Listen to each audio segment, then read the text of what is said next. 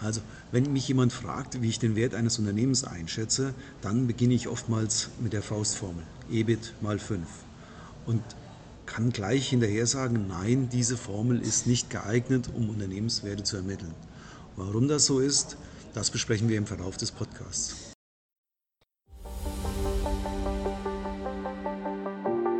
Nachfolgen im Mittelstand. Expertentalk zum Thema Unternehmensverkauf. Was ist mein Unternehmen wert? Wie finde ich den besten Käufer? Was muss ich in der Transaktion beachten? Timo Lang spricht mit Expertinnen und Experten sowie Menschen, die verkauft haben, gekauft haben oder dies noch vorhaben. Viel Spaß bei dieser Folge.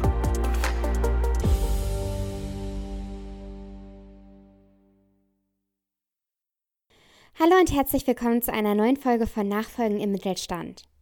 Mein Name ist Carolina Müller und ich freue mich sehr, dass wir heute wieder hier sind und nach unserer kleinen Sommerpause endlich unsere neue Podcast-Folge aufnehmen. Hallo Timo, worüber sprechen wir denn heute? Hallo Carolina, mir geht's gut. Ich sitze heute im Lokschuppen. Das kann also sein, dass das ein oder andere Geräusch dann im Podcast drin ist aber die Atmosphäre ist einfach klasse hier. Heute sprechen wir über die Unternehmensbewertung mit der Faustformel. Ich kann übrigens bestätigen, dass es sich wunderbar im Logshoppen arbeiten lässt. Bevor wir direkt ins Thema einsteigen, würde mich allerdings erstmal interessieren, woran du momentan so arbeitest. Wir haben in der letzten Woche ein Projekt in Mittelhessen erfolgreich abgeschlossen und gestern ein neues Projekt unter Vertrag genommen. Dabei handelt es sich um ein Unternehmen mit mehr als 50 Mitarbeitern und ähm, die sind in der Immobilienbetreuung unterwegs, also handwerkliche Immobilienbetreuung, ähm, so ein bisschen Hausmeistertätigkeiten, Facility Management, ähm, Dienstleistungen im Bereich Heizung, Sanitär, Klima. Also ein ganz interessantes Unternehmen, was auch ganz toll am Markt positioniert ist. Und außerdem haben wir Zuwachs bekommen. Valerie ist nun an Bord und äh, Valerie wird sich vorwiegend um die Betreuung von Kaufinteressenten, Akquise von Kaufinteressenten kümmern, damit wir dieses Thema immer noch weiter ausbauen können. So, dann lass uns jetzt so richtig in unser Thema für heute starten. Wir sprechen heute über die Faustformel. Was ist das? Also, wenn mich jemand fragt, wie ich den Wert eines Unternehmens einschätze, dann beginne ich oftmals mit der Faustformel. EBIT mal 5 und kann gleich hinterher sagen, nein, diese Formel ist nicht geeignet, um Unternehmenswerte zu ermitteln. Warum das so ist, das besprechen wir im Verlauf des Podcasts. Also geht es um die Ermittlung des Unternehmenswerts. Es ist aber schon mutig von dir mit der Faustformel anzufangen, wenn die eigentlich dafür ungeeignet ist, oder? Ja, das stimmt. Allerdings sind alle pauschalen Methoden ziemlich ungeeignet und ungenau. Ähm, eine klassische Unternehmensbewertung kann man heute nicht mit ein, zwei Faktoren durchführen. Es gibt schließlich harte Faktoren, es gibt weiche Faktoren, die man in eine Unternehmensbewertung einfließen lassen muss. Und da muss man schon ein bisschen genauer reinschauen. Und was sind das für Faktoren? Harte Faktoren sind zum Beispiel Umsatz, Ertrag, Bilanzstruktur, Working Capital. Und weiche Faktoren sind Themen, mit denen man ein Unternehmen subjektiv auf die Zukunftsfähigkeit einordnet. Dazu gehören Faktoren wie Branche, Produkt, Dienstleistung, die Stellung innerhalb einer Branche, der Wettbewerb, die Arbeitnehmerstruktur, Region, Arbeitnehmerabhängigkeiten bzw. auch Unternehmerabhängigkeiten. Also es ist schon ein bisschen mehr. Kann man die harten Faktoren aus dem Jahresabschluss erkennen? Teilweise schon. Also Umsatz auf jeden Fall, wobei wir gerne auch von Gesamtleistung sprechen. Das ist einfach vergleichbarer. Oftmals hat man ja Unternehmen, die im Projektgeschäft tätig sind, die hohe ähm, teilfertige Leistungen haben und äh, die muss man schon abgrenzen zum Umsatz. Deswegen, wir sprechen von Gesamtleistung. Und dann gibt es natürlich auch die einzelnen äh, Positionen, die das Working Capital ausmachen und dort enthalten sind. Und äh, die werden zum Beispiel auch weniger einer Bereinigung unterzogen. Und die Relevanz vom Working Capital, die erläutere ich allerdings später nochmal. Das ist ein wichtiger Bestandteil auch von dem Unternehmenswert. Der Ertrag aus der G&V, der ist nicht unbedingt die Bemessungsgrundlage einer Bewertung. Hier ist der erste Fehler in der Faustformel. Nicht das ausgewiesene EBIT ist die Bemessungsgrundlage, sondern das sogenannte adjustierte oder bereinigte EBIT. Das hört sich erstmal manipulativ an. Allerdings ist es bei Familienunternehmen oft so, dass steuerliche Optimierungen vorliegen. Das ist auch legitim und normal. Und in der Bewertung unterzieht man den Unternehmen dann einen Drittvergleich. Ein klassisches Beispiel ist das Unternehmergehalt. Würde man einem Fremdgeschäftsführer ein Gehalt von 150.000 Euro zahlen, dann nimmt man dieses Gehalt auch in die Bereinigungsrechnung rein. Wenn sich der Inhaber aktuell 250 zum Beispiel auszahlt, entsteht also ein Bereinigungspotenzial von rund 100.000 Euro. Andere typische Beispiele sind in Miete zu finden. Oftmals wird nicht die Orts übliche Miete angesetzt, sondern eine Miete, die dem Inhaber ganz gut gefällt.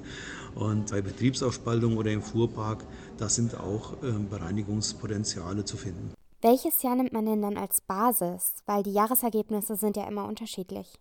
Ja, als Basis. Und dann kommen wir wieder EBIT. Es ist nicht das EBIT, sondern es ist letztendlich das gewichtete EBIT.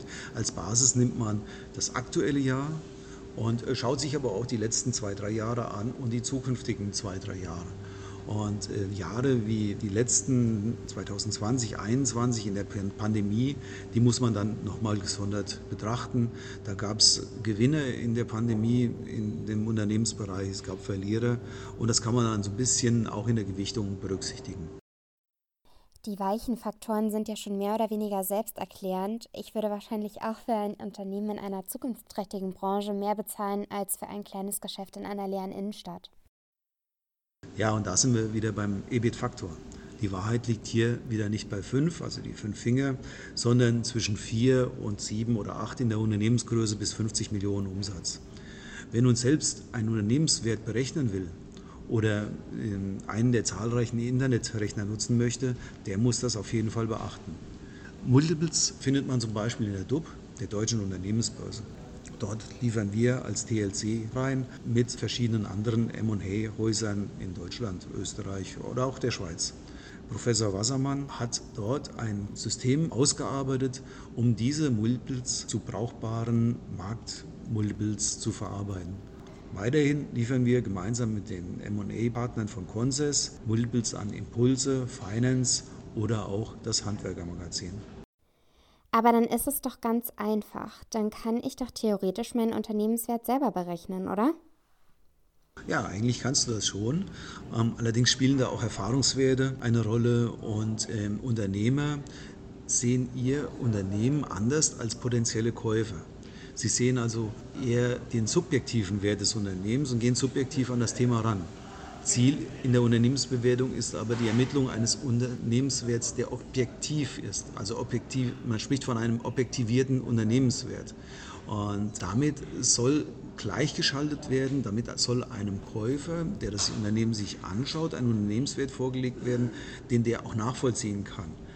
Objektiv aus seiner Sicht. Natürlich auch wie der Käufer ist ein bisschen subjektiv, allerdings ähm, die Masse der Käufer sehen es dann wieder objektiv.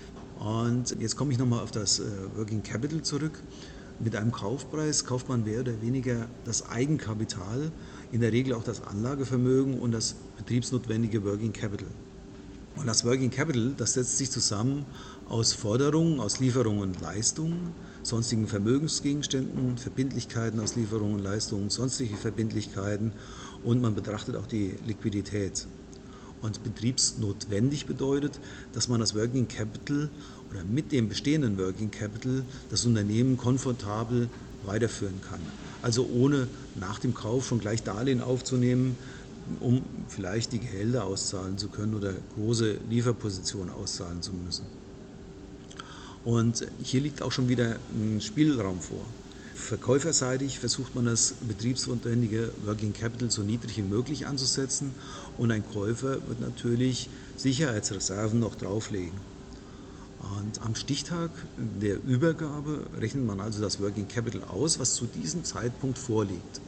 Und liegt das über dem im Kaufvertrag als betriebsnotwendig vereinbarten Working Capital, erhöht sich der Kaufpreis. Wenn es drunter liegt, dann wirkt das Kaufpreis mindernd. Und diese Regelung ist schon sehr wichtig in Kaufverträgen. Denn ab dem Tag, an dem der Kaufpreis ausgehandelt wurde, soll keine Manipulation, zum Beispiel durch Entnahmen oder andere Sonderaktionen mehr möglich sein. Entnahmen mindern den Barbestand und fließen dann anstatt Kaufpreis dem Käufer zu. Sonderrabatte, die zum Beispiel Kunden veranlassen, schneller zu zahlen, erhöhen den Barbestand, mindern aber auch gleichzeitig die Forderungen wieder und das gleicht sich dann im Working Capital wieder aus.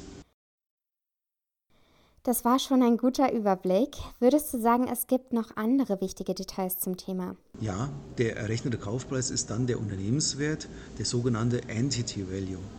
Der Kaufpreis für das Eigenkapital, das ist das Equity Value, errechnet sich aus dem Unternehmenswert abzüglich zinstragenden Verbindlichkeiten, also Darlehen, die nicht im Working Capital erfasst werden. Plus minus Working Capital Differenz. Und das nennt man dann, also diese Berechnung nennt man Equity Bridge. Ich persönlich empfehle immer die Bewertung nach mindestens zwei Methoden. Neben der marktorientierten EBIT-Methode bietet sich als kapitalwertorientierte Methode die DCF-Methode, also Discounted Cash Flow-Methode an, in der die zukünftigen Erträge diskontiert werden. Dazu machen wir nochmal eine gesonderte Folge. Da bin ich gespannt. Ja, ähm, die äh, Methoden können schon mal unterschiedliche Werte erzeugen. Wenn zum Beispiel ein Unternehmen in der Zukunft nachweislich wesentlich besser performt als in der Vergangenheit, wird die DCF-Methode höhere Werte ausweisen. Wenn ich das nicht bei der Gewichtung in der Multiple-Verfahrensmethode berücksichtigt habe. Also man merkt schon, es gibt immer wieder Dinge, die man nochmal gesondert über irgendeine Formel berücksichtigen muss. Okay, dann lass uns doch die ursprüngliche Aussage nochmal revidieren. Die Faustformel ist nicht komplett ungeeignet, muss aber durch verschiedene Faktoren ergänzt werden. Ganz individuell eben abgestimmt auf das jeweilige Unternehmen. Und dabei kann ein Experte oder eine Expertin helfen, richtig? Das ist genau richtig so. Ja. Also es ist schon komplex, so eine Unternehmensbewertung. Und ähm, wie gesagt, es fließen viele Parameter ein, objektive Parameter, subjektive Parameter. Und eine Unternehmerin, ein Unternehmer, die sehen natürlich ihr Unternehmen ganz anders als einer, der ein Unternehmen kauft.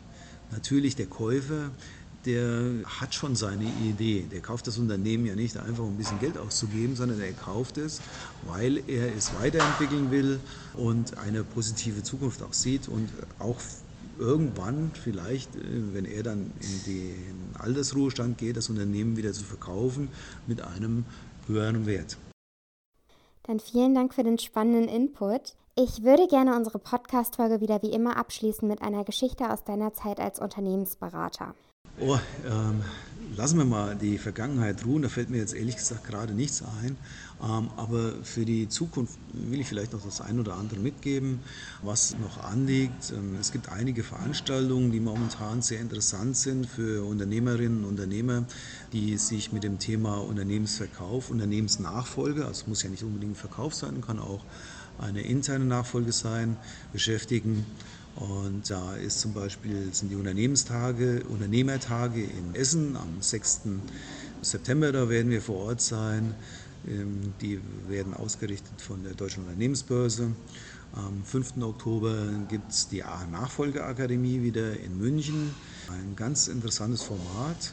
Und möglicherweise werden wir sogar hier in Marburg im November eine eigene Veranstaltung machen. Da sind wir momentan am Ausarbeiten. Wir brauchen noch ein paar ähm, Referenten.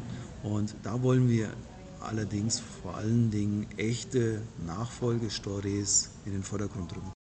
Bist du in München auch dabei? In München bin ich auch, ja. Valerie kommt auch mit. Ja, da freuen wir uns schon.